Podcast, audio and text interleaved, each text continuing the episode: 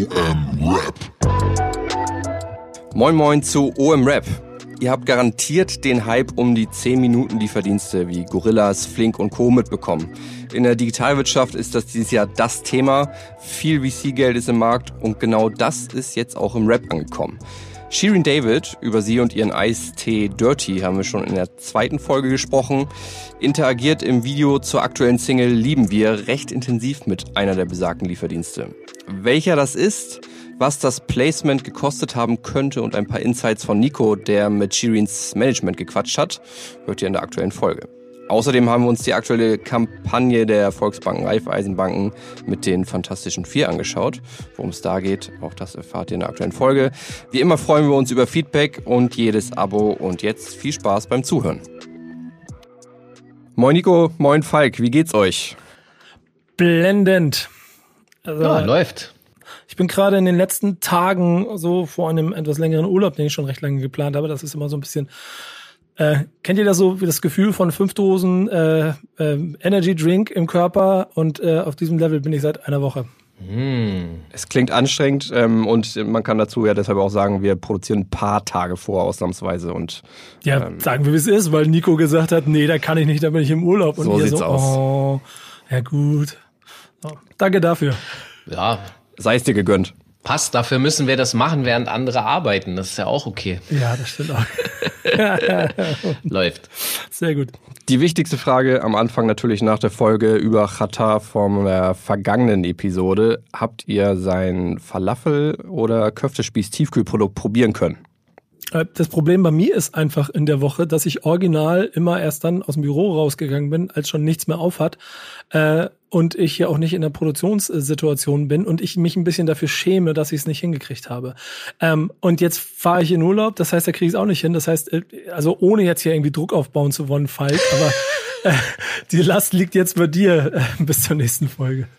Okay, ich, ich habe ein ähnliches Problem. Ich stecke gerade mitten in zwei Produktionen und bin tatsächlich auch nicht dazu gekommen, wenn ich wieder ein normales Leben zurück habe, also so Ende Juli, wahrscheinlich, wenn du aus dem Urlaub zurückkommst, werden wir, vielleicht machen wir einen gemeinschaftlichen Test. Oh. Torben, kannst du, isst du eigentlich auch mal was oder? Ja, oh, ich habe es allerdings auch noch nicht Idee. probiert. Deswegen würde dieses Gemeinschaftsding total Sinn machen. Ey, Torben, hast du schon mal was von der Gulonese gehört? Ja, ich, ich, ich habe da so Insta-Stories gesehen. Ja, stell dir mal, und dann machen wir, also stell dir mal das vor, wenn er anfängt kreativ zu werden mit äh, Köfte und Falafel, die bei ihm auf dem Tisch liegen. Dann, Falk, ich hoffe, du hast die Challenge accepted an dieser Ich Stelle. remixe den Köfte von Rata. Ich überlege mir was. Das ist auch real, real Hip-Hop. Das ist der Plan. Machen wir dann irgendwann in der Sommerpause. Klingt top. Ich freue mich drauf. Noch ein kleines, richtiges Update zum Thema an sich, was es letztes Mal gab. Ähm, die Eröffnung vom Haval Grill in München hat sich irgendwie verschoben, die wir da ja für das Ende dieser Blog-Tour angekündigt hatten. Soll aber trotzdem stattfinden. Dann gab es einen spannenden Instagram-Post von dem Hawaii Grill Account, es gäbe unzählige Anfragen per Instagram nach diesem Franchise. Also ganz viele wollen da offenbar eine eigene Filiale aufmachen. Man solle die doch bitte per Mail schicken. Bitte nur erfahrene Gastronomen oder Hustler. Das fand ich ganz gut. Okay, äh, Falk, sind wir Kategorie 2? Ja, ne? Ich, ich, ich, ich würde sagen, wir gehen eigentlich als sowas durch. Vielleicht nicht für jeden, aber ja. Wäre die Frage, es gibt hier so bei mir in Eimsbüttel ein, zwei Lokalitäten, die frei sind. Vielleicht können wir überlegen, das so weit. Ja, die die E-Mail-Adresse ist ja offen. Ihr könnt, kannst ja ja in deinem Urlaub bewerben, wenn du möchtest. Ich glaube, machen wir mal Gedanken drüber. Machen wir Gedanken drüber. Dann vielleicht ein Hinweis dazu, dass äh, es bei Qatar oder allgemein Goldman Entertainment nicht so schlecht zu laufen scheint. Enno, das also ein Signing von von Alles oder Nix Records, ähm, hat wohl ein Geschenk erhalten von Qatar Co. Ein, ein Lamborghini. Also ähm, ist einigermaßen kostspielig. Ähm, Enno vielleicht einigen bekannt für so ein legendäres Zitat, was wiederum wahrscheinlich unfreiwillig zum Meme wurde: Deutschrap ist fresher denn je. ich habe auch ein Ferrari Zeichen. bekommen ohne Meme, aber aber ja freut mich äh, für alle Beteiligten. Also äh, läuft. Ja, so soll es sein. Ich probiere mich jetzt an der katastrophalen Überleitung. Seid ihr bereit? Ja. ja Nicht nur Deutschrap ist fresher denn je, sondern auch Banking. Beziehungsweise möchte es sein. Wir hatten ja bei dem Case Klarna und ASAP Rocky schon darüber gesprochen und spekuliert, welcher Fintech oder allgemein Finanzdienstleister in Deutschland mit Deutschrap oder Hip-Hop denn in Berührung kommen könnte. Wir hatten äh, den Sparkassen-Case mit Joko und Klaas erwähnt und jetzt gibt es tatsächlich ein so traditionelles, einen traditionellen Bankencase mit Hip-Hop in Deutschland und zwar, hat mich ein bisschen überrascht, die Volksbanken Raiffeisenbanken ähm, machen jetzt was zusammen mit den Fantastischen Vieren. Irgendwie triggert bei mir das, ja. ob es das schon mal vorher gegeben hat. Ähm, da weiß ich gerade nicht ganz genau. Ähm, so oder so ist es aber, ähm, sagen wir mal so, eine nachvollziehbare Kombination. Denn wenn du aus Volkswagen, Raiffeisenbanken ja eher ländlicher Region, Chefetage, Entscheidung für dein Unternehmen, einen Anknüpfpunkt an diese Kultur, von der sie jetzt alle reden, suchst, dann ist es halt als allererstes so also ein bisschen das, was du von früher noch kennst. Dann kommen wir zur Altersstruktur in dieser Vorstandsetage und dann haben wir einen Match und der heißt Fantastische Vier. Äh, insofern ist das, glaube ich, komplett logisch, weil das ist das, was sie gehört haben und am Ende muss man ja auch mal ehrlich sagen, ich weiß nicht, wirst du wahrscheinlich genauso sehen, rückblickend sind die ja A, krass Door-Opener für ganz, ganz viel gewesen und B, ja bis heute etwas, auf das sich jeder einigen kann, ohne dass es groß weh tut, aber aber man irgendwie Deutschrap ähm, für sich claimend äh, darf oder so. 100% Co-Sign. Es ist ja auf jeden Fall so, dass ich, ich würde mal behaupten, dass die mindestens über 90% Bekanntheitsgrad auch besitzen. Ja, äh, ob, man, ob man sie jetzt Krass. mag oder nicht, ja, also die, die, da ist einfach eine, ein, ein, ein hoher Bekanntheitsgrad einfach garantiert. Es gibt eigentlich keine Skandale. Es hat diesen Hip-Hop-Flavor, der dann zwar alt und klassisch ist, aber eben genau zu dieser Altersstruktur auch passt. Ich sag mal, die Kampagne ist nicht ausgerichtet auf äh, die Eröffnung von Konten von jungen Menschen, weil wenn das das Ziel gewesen wäre, muss man auch so ehrlich sein, wäre wahrscheinlich äh, eher erfolglos gewesen. Aber so rum? Es ist auf jeden Fall auf die Zielgruppe Bausparverträge für Voll. Kinder. Na, ja, ja, okay, so rumgedacht auch schön, aber das machen ja eben dann genau nicht die Kinder, sondern die Eltern. Nee, und genau. ist doch, hat doch, ist doch auch Rap. Äh, darüber funktioniert das so ein bisschen. Ähm, es wird ja wahrscheinlich auch sogar so sein, dass sogar die Oma, die jetzt noch mal ein bisschen Geld an die Enkelkinder verteilen möchte, wahrscheinlich auch irgendwann mal, also die, die dann, ich meine, die sind ja selber schon so, ne, Altersstreck, also da ist nicht mehr so viel Fenster dazwischen. So auch die werden mal von den Fantastischen Vier gehört haben. Aber weißt du, was daran halt so spannend ist, wenn man das jetzt mal äh, ein bisschen aufzieht und größer denkt, wenn es Brands gibt, die äh, gerne was machen würden oder überlegen, ist das eigentlich relativ logisch, finde ich, eher in diesen klassischen 90er-Sektor reinzugehen, weil äh, alle Risiken und Gefahren sind da ja eigentlich schon mal also durch. Da wird es keine aktuellen Unfälle geben. Äh, es hat noch so einen Nostalgie-Flavor, den man mitnehmen kann und so. Das ist natürlich was anderes, als wenn du dich jetzt mit aktuellen Rappern umgibst. Da ist es einfach, aber das sind dann eben auch, das ist ja dann immer Zielgruppen entsprechend, wo man eigentlich hin will. Und, und da kommt die zweite Frage noch, die ich gleich hinterher setze. Ähm, das, aber diese Generation selber ja noch gar nicht so markenkompatibel war oder nicht so affin für solche Arten von Kooperation. Wer weiß, ob sich das so im, im Spätsommer der eigenen Karriere irgendwann nochmal geändert hat oder so. Es könnte ganz interessant sein, was für Markt da für fettes Brot und Co. vielleicht noch entsteht. Ja, definitiv. Kann dazu alles, ähm, was ihr gesagt habt, so unterschreiben, würde ich auch so sagen. Ist halt die Frage, ob es clever ist, diese Zielgruppe anzugehen oder sich nicht vielleicht langsam um eine jüngere Zielgruppe zu kümmern, wenn doch irgendwie äh, junge Banken wie N26 und Co. genau um die nachfolgenden Zielgruppen nämlich buhlen mit cleveren Kampagnen. Voll, habe ich auch schon drüber gedacht. Ich glaube, da greift dann aber, jetzt wäre es ein bisschen äh, spitzer Richtung, Richtung, Richtung Bankenwesen, die Philosophie ist ja eine andere. Es gibt da ja sowas wie ein Dienstleistungsportfolio, das mitverkauft, äh, sei es Filialen jetzt, der nette Mitarbeiter in der Filiale von nebenan und so, zwar weniger, aber trotzdem ist das alles da. Und das alles ist ja auch auf eine andere Zielgruppe ausgerichtet als die äh, junge Generation Y oder Z, der vollkommen egal ist. Wie die Domain von ihrem äh, Bankanbieter ist. Ich sag mal so, äh, Dendemann ist heute noch Knacksclub-Mitglied. Also ernsthaft, er hat. Nein, ist er nicht. Doch, doch, er Nein, hat. ist er nicht. Doch, ich habe, ich bin ja sozusagen. Nein, ist er nicht. Doch, ich bin der Busfahrer gewesen, der Dendemann bei seiner letzten Folge fürs Neo-Magazin zum Studio gefahren hat. Also das ist auf YouTube, das kann man sich auch angucken. Und da zeigt, äh, bevor ich ihn zur Tür hereinlasse, Dendemann seinen Knacksclub-Ausweis. Er hat den wirklich noch, ist kein Scherz. Also äh, hier ist vielleicht äh, die Tür offen für die Sparkasse. Schöne Grüße. Das klingt doch gut. Übrigens, äh, hier, Chata hat ja diese Blogtour gemacht äh, durch äh, die Viertel.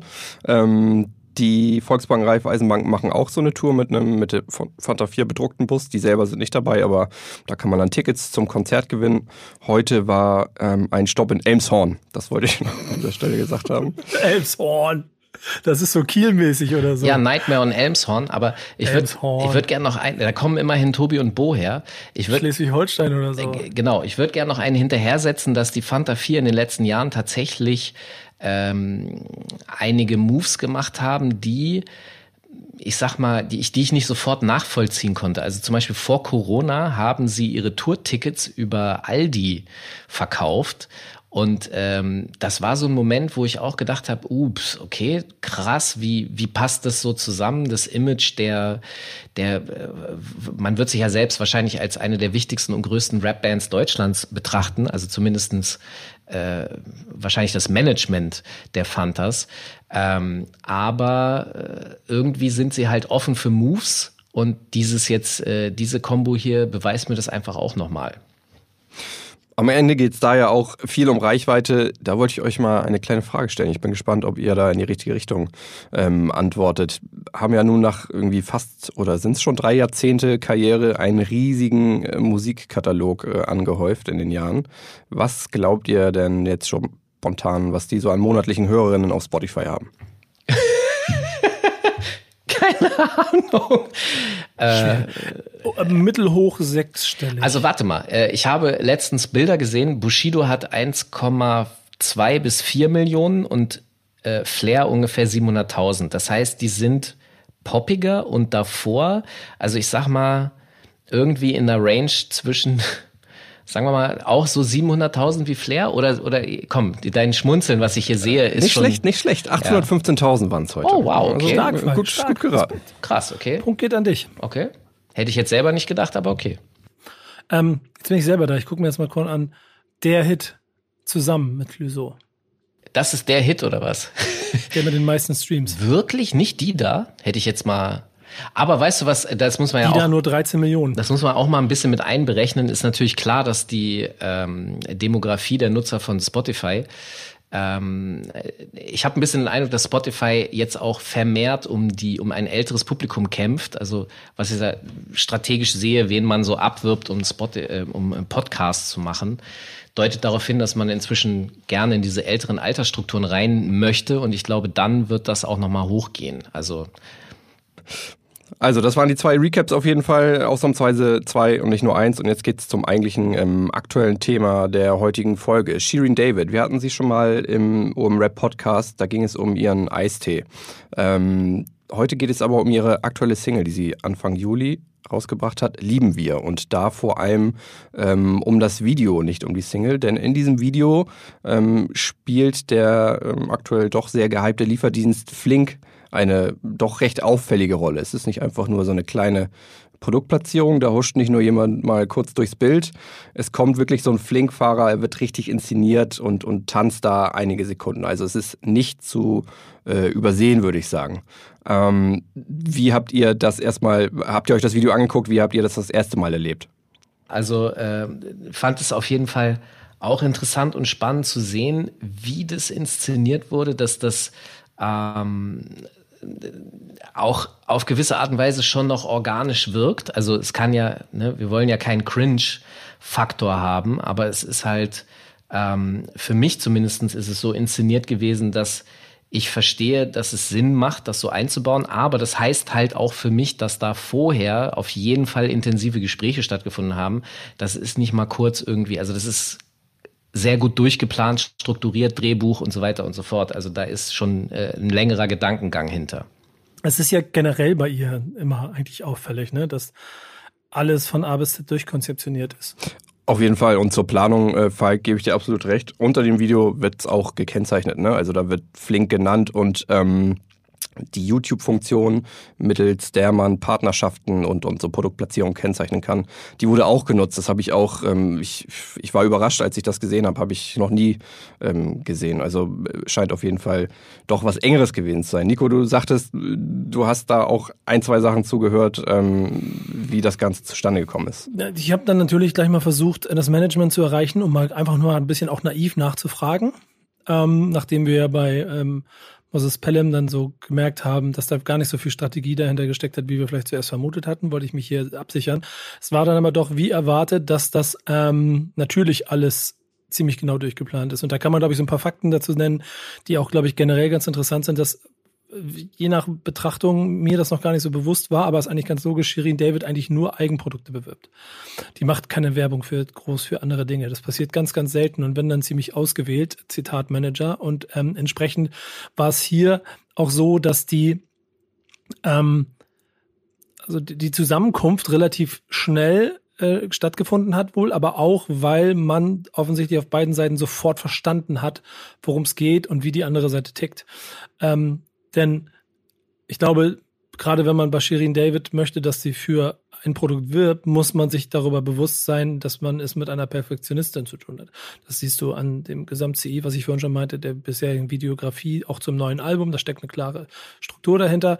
Da musst du dann auch farblich reinpassen. Das hat in diesem Fall ganz gut funktioniert, offensichtlich, so dass es dadurch gematcht hat. Auf der anderen Seite aber auch die künstlerische Freiheit zu behalten und äh, einen Partner zu haben, der versteht, dass wenn man mit ihr arbeiten möchte, dass man dann auch ähm, so es ein bisschen nach den Spielregeln macht. Hat alles relativ schnell funktioniert, weil auch im Hintergrund wohl in der äh, Flink ähm, äh, jemand gesessen hat, der auch schon vorher mit Shirin zusammengearbeitet hat auf verschiedenen Stellen, so dass man sich kannte und wusste, worauf man sich auf beiden Seiten einlässt und so schnell ein Match draus gemacht hat, was glaube ich auch, soweit ich es verstanden habe, auch in der Zukunft noch häufiger mal passieren wird. Da gab es dann jetzt ja auch relativ kurzfristig schon Instagram-Postings dazu. Es scheint eine bisschen längere äh, Strategie zu sein, die dahinter steckt. Aber kurze Frage, wenn du sagst, sie macht keine Werbung für andere, heißt das dann, sie ist jetzt Teilhaberin von Flink?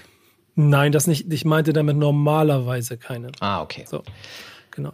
Das war so ein bisschen die Aussage, die ich bekommen habe. Damit wurde dann noch mal hervorgehoben, wie besonders es ist, dass sie das jetzt in diesem Fall tut. Ähm, vom Budget und Volumen her könnt ihr euch natürlich vorstellen, dass das, äh, also dass ich keine genaue Zahl bekommen habe, aber ein Gefühl von, und das Zitat durfte ich auch benutzen, ähm, einem einer Summe, die für andere ein schöner Plattenvorschuss wäre. Okay, jetzt wird's interessant, weil jetzt kann man ein bisschen spekulieren. Die Vorschüsse, glaub, genau, sollten wir auch, ja, die genau. Vorschüsse in den letzten Jahren sind eher gestiegen. Das hat noch mal Boah, da müssten wir eigentlich noch mal eine Stunde extra Podcast drüber machen, weil wir jetzt über internationales Aktien- und Börsenbusiness reden müssten. Aber ähm, ich gehe mal davon aus, dass das dann mindestens was mittleres sechsstelliges äh, ist. Ja, ohne es näher weiter eingrenzen zu wollen, aber es wird, sagen wir, okay, sagen wir, es wird zwischen 250 und 500 irgendwas müsste dann gemeint sein, theoretisch. Was ich mich die ganze Zeit gefragt habe, guck mal, wenn du das alles anguckst, es gibt so eine klare Farblinie in allen Shirin David neue Veröffentlichungen. Da passt Flink wie die Faust aufs Auge rein, oder? Genau. Und jetzt ist so ein bisschen meine Frage, die ich mir gestellt habe, und die habe ich nicht gestellt, also die, die habe ich mir im Nachgang gestellt, nach dem Gespräch. War dieser Farbcode vorher oder hinterher da? Wir, wir werden es nicht genau erfahren, aber. Fakt ist auf jeden Fall, dass nach dem Video auch schon eine Integration innerhalb der Flink-App stattgefunden hat. Ähm, dort, wenn man da durch Produkte durchscrollt, taucht ein so ein Part mit ein paar Bannern und Angeboten auf und da gibt es auch schon ein, ein Flink-Banner. Der heißt Shireen's Favorites. Ich habe dahinter jetzt so eine Produktauswahl erwartet, ist aber nicht klickbar. Also ich weiß äh, nicht, ich habe es auch nochmal getestet bei, bei Kollegen und Kolleginnen hier ob es ein Bug ist. Ich finde ihn jetzt gerade ziemlich sinnlos, ehrlich gesagt, weil ich, wie gesagt, wirklich Produkte hinter erwartet habe. Aber es, das spricht ja auch dafür, dass es ähm, eine Kooperation ist, die ja über ein einmal auftauchen im Video hinausgeht. Und das ist noch die letzte Info, die ich noch aus meinem Gespräch mit Management noch hier raushauen kann, dass sie wohl auch hier einen organischen Partner hat, weil sie selber aktiv, Zitat, mehrfach am Tag dort bestellt. Mehrfach? Ähm, Ja, was man sich ja auch mal, muss man überlegen, wenn, wenn, wenn wir von den neuen Superstars der heutigen Generation sprechen, ähm, ich habe mir halt schon häufiger mal die Frage gestellt, so wie schaffen das so Leute wie Shirin David oder Capital Bra oder Falk Schacht überhaupt heute noch im Supermarkt einzukaufen? Da sind ja diese, diese Plattformen wie Flink sind ja wie gemacht dafür, dass man halt das Haus nicht mehr verlassen muss. Was natürlich total spannend ist, äh, das kriegt ja jeder mit, dass es da einen äh, riesigen Kampf gibt. Äh, Amazon wird sich da äh, sicherlich auch nochmal, also gefühlt war das so, dass ich das zuerst von solchen Sachen wie Amazon gehört habe und dass die eigentlich Supermarktketten angreifen und jetzt kommen sozusagen diese externen. Und äh, Torben, du hast äh, irgendwie gesagt, das ist die erste, was hast du gesagt? Also erstmal das, was du meinst, diesen, diesen Kampf um diese Lieferdienste, ja. die diese zehn, dieses zehn Minuten Versprechen haben. Da ist Flink ja nicht der einzige. Gorillas war davor da, aus, beide sind aus Berlin, aber auch die waren nicht die ersten. GoPuff in den USA gibt es schon ein paar Jahre, die sind da irgendwie so Vorreiter und die größten Getir aus der Türkei wollen auch bald in Deutschland launchen. Delivery Hero ist mit Foodpanda in Deutschland jetzt am Start. Also all die bieten genau das an, Supermarktwaren, Supermarktartikel in kürzester Zeit zu liefern. All die werden mit richtig viel Geld ausgestattet. Also Gorillas und Flink jeweils mit über 300 Millionen Dollar in den vergangenen äh, Monaten. Also die haben auf jeden Fall ähm, einigermaßen volle Taschen, um auch was für Marketing auszugeben. Das Spannende ist halt, das machen sie aktuell normalerweise über sehr großflächige Out-of-Home-Kampagnen in Großstädten, wo sie eben schon verfügbar sind und mit äh, Rabatten. Und so eine Integration im Hip-Hop habe ich äh, von keinem dieser Player bisher in Deutschland gesehen. Und den finde ich ähm, in Bezug auf die Zielgruppen dieser Apps und ähm, Shirin David nicht so dumm. Ein, einen kleinen Add-on, den ich machen möchte, äh, vielleicht nur lustiger Gossip und Fun Fact oder vielleicht auch nicht, aber Echo Fresh hat vor ein oder zwei Jahren einen Kiosk-Lieferdienst gegründet, äh, liefertüte.de. Ähm, ja. Krass. Ne? Ja. Also das heißt, also ich glaube nicht, dass er 300 Millionen Investment hat, aber ähm, organischer geht's eigentlich nicht, als es gleich selbst zu gründen. Und äh, er macht natürlich auch dafür seine Marketing-Sachen und so. Also soweit ich das mitkriege, funktioniert es auch sehr gut. Also auch hier sind Rapper wieder schon in den Bestrebungen, äh, den Markt von hinten aufzurollen. Ja, und waren in diesem Fall ja eigentlich sogar schon, schon vorher ja. am Start. Ne? Ich habe gerade mal geguckt, er verspricht allerdings nur 50 Minuten, keine 10. Na, und es ist ja halt Kiosk, also ähm, das, das Sortiment ist wahrscheinlich leicht eingeschränkt. Ja. Ich bin jetzt aber auch schon ein, zwei Mal an diesen äh, besagten Lagern vorbeigelaufen von einem Mitbewerber in der, in der Luftchaussee, wo dann halt so ein leergebombtes, wahrscheinlich post-Corona leergebombtes äh, Objekt jetzt da so quasi vor sich hin gammelt von außen und du innen aber siehst, wie da sich einer von diesen Lieferdiensten breit gemacht hat. Mal sehen, was das für Stadtbild bedeutet bald. Naja, die, die große Vermutung, oder klar, jeder weiß gerade, dass ähm, aktuell noch keiner dieser Lieferdienste Geld verdient. Die sind mit sehr viel VC-Geld ausgestattet und ähm, es ist kein Geheimnis, dass nicht alle am Markt bleiben können, weil das Geschäftsmodell sich ist einfach noch zu teuer. Ähm, meine These wäre, die werden überleben, die aggressiv in die Zielgruppe gehen, die am Ende auch Hauptkonsumenten dieser App sind. Und das ist in meinen Augen ähm, bei Gorillas, Flink und Co. die Generation Z oder unter anderem auch die, die Hip-Hop hören. Und äh, die Lieferdienste wären ähm, schlecht beraten, wenn sie wie Flink nicht zumindest mal darüber nachdenken würden, ähm, über den Weg vielleicht Nutzer zu gewinnen. Ich glaube auch, dass das äh, einfach nochmal ein Punkt ist, dass das, äh, das hat ja auch nochmal was mit Lebensumständen zu tun. Ich habe irgendwie den Eindruck, dass die äh, älteren Generationen einfach sozusagen das schon tradiert gelernt haben und ich bin mir nicht sicher, ob die umlernen wollen oder so oder wahrscheinlich erst hinten dran und deshalb äh, sehe ich das genauso, dass man erstmal äh, auf die jüngeren Gerät geht, die offener sind, die wahrscheinlich auch vom äh, Time Management einfach viel, viel gestresster im Alltag agieren. Äh, und die haben einen Soundtrack für ihr Leben und eine Kultur, die sie äh, hinter sich haben. Und da sehe ich das eben dann genauso wie du, Torben. Vielleicht kann man Ähnliches beobachten, was wir auch schon gesagt haben im, im Banken- und Fintech-Bereich. Ne? Also da sind, da sind Firmen, die irgendwie einen ein Markt disruptieren wollen, die jüngeren Zielgruppen angehen. Das hat man im Bankenbereich, haben wir es jetzt schon mit ASAP Rocky und Klarna und Snoop Dogg und Klarna und Co. besprochen. Und ähm, vielleicht können wir Ähnliches auf so großem Niveau bald schon äh, bei besagten Lieferdiensten auch beobachten. Ja, oder Knacksclub, ne? Habe ich ja noch mal vorhin gesagt. Ich überlege gerade, ob man nicht auch so kampagnentechnisch sich überlegen könnte, dass auch RapperInnen dann ausfahren. Ja, wen würdest du dir, wen würdest du dir dann an deiner Haustür wünschen? Ey, da bin ich ja relativ schnell als allererstes, weil ich sofort einen gewissen komödiantischen Aspekt dran habe. Ähm, Celo Abdi mit so einer Tasche vor meiner Tür und zu klären, dass die mir mein, keine Ahnung, was auch immer vorbeibringen, wäre auf jeden Fall 10 von 10. Und stellt euch das jetzt mal bei Fans vor. Also ich würde das vor allem auch gerne als eine Art Serie sehen. Also äh, ich stelle mir das durchaus auch amüsant vor, äh, die Reaktionen und so. Also ja, läuft. Das ist hier doch, das ist hier doch direkt ähm, ein klarer Vorschlag für ein klares Konzept. Eine Kooperation mit Möglichkeit, genau so ein, so ein Meet and Greet als, als äh, Lieferbote zu gewinnen innerhalb der App. Hammer. So treibst du den, den Nutzen der App hoch, so hast du vielleicht dein Idol vor der Haustür. Geil. Ja, und wenn bei, also es gibt ja durchaus auch noch Rapper, die jetzt nicht so viel Geld verdienen oder so, das soll ja noch vorkommen, dann könnte man das vielleicht auch einfach so koppeln. Auf jeden Fall. Nico, ähm, ich, wir wollen dich nicht länger von deinem Urlaub abhalten, ne?